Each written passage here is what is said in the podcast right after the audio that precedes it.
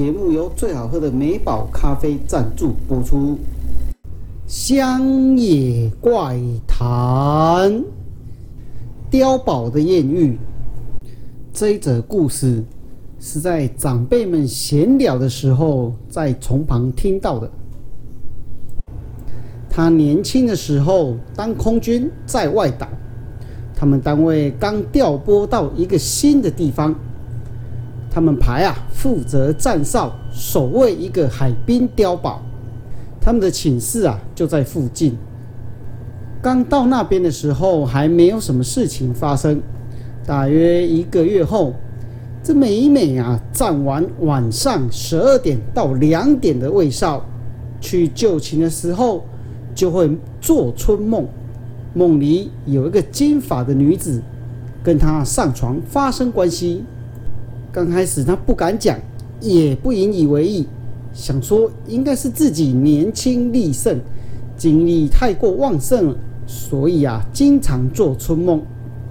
不过麻烦的是早上都得去洗内裤。但这一排大家好像来这之后都变瘦了。会不会是因为新的地方，所以压力大的关系呢？他也因此没有放在心上。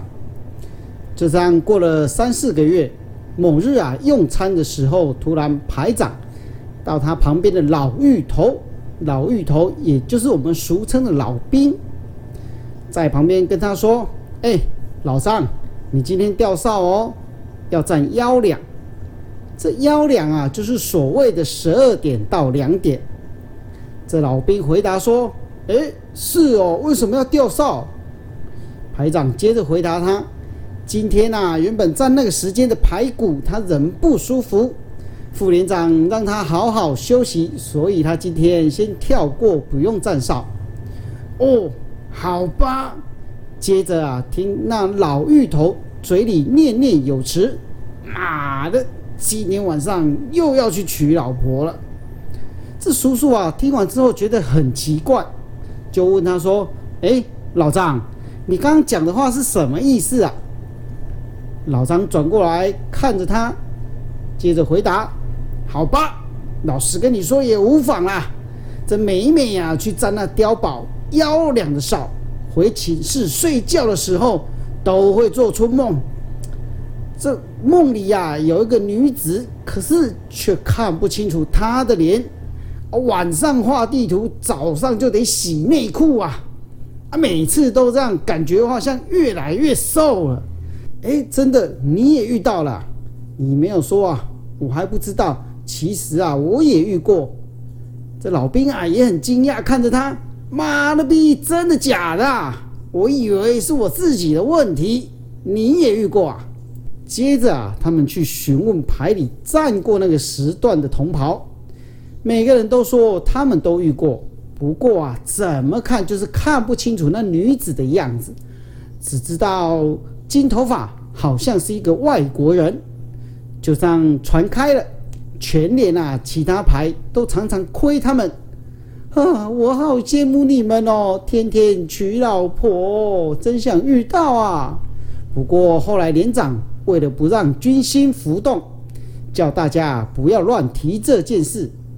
反正啊，也没有人发生什么事情，受可能是操练的关系吧。要大家不要乱猜，也不要随随便便就提起。这不过啊，牌里的副牌这老士官场就觉得非比寻常啊，老是觉得怪怪的，因此他去附近的名家打听。这附近的祈祷说。嗯，那附近啊，好像曾经埋葬过一些人哦。我们小的时候啊，有听说过，在他们小的时候，有一次有一个强力台风，海上的船只发生了船难，这残骸啊飘呀飘了，就飘到了这岸边，其中还飘来了几具已经罹难的尸体。这条船载着许多荷兰的洋人，其中有一个死者就是一位年轻的荷兰女子。他们就埋葬在那碉堡的附近。不过啊，这确切位置已经不太清楚在哪了。果然，没多久之后，副牌命人清除碉堡附近的杂草，其中有一处啊，好像有简单的墓碑，但年代久远，也没有人祭拜照顾。墓碑啊，大多已经损毁，不容易辨识。只是约略看起来像是墓碑的东西。这副牌私底下准备了一些简单的贡品，要牌上的人个个双手拜拜，嘴里则念念有词，希望这王者啊不要来打扰阿兵哥。如果有冒犯之处，敬请原谅。不过这么做之后，做春梦的现象依然没有改善。有一天来到端午时节，这位叔叔啊，带着他的班兵到附近的民家做军民服务。回部队的时候，民家刚好给他们一些肉粽，连带啊还有一组艾草跟菖蒲，还有一小罐的雄黄酒。回到部队里，叔叔也不知道该怎么处理这些东西，就顺手插在寝室门口。雄黄酒呢，就围绕住的营区撒了一圈。这没想到啊，端午节过后，站幺两哨的人就再也没有遇到那位女子了，大家也不再做春梦了。没多久，大家都胖了回来。不过啊，至今没人能解释这到底是怎么回事。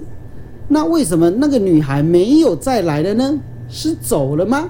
还是雄黄酒跟菖蒲起了什么作用？这个问题，我想没有人可以回答。在许多长辈听完之后，都议论纷纷，说啊，再这样子下去，吸了那么多阿兵哥的精气，或许啊会成精也说不定。不过还好，最后他还是不见了，也没有人出事，真的是不幸中的万幸啊！如果换成是你，你愿继续跟他相好吗？还是你也觉得就这样子不见了比较好呢？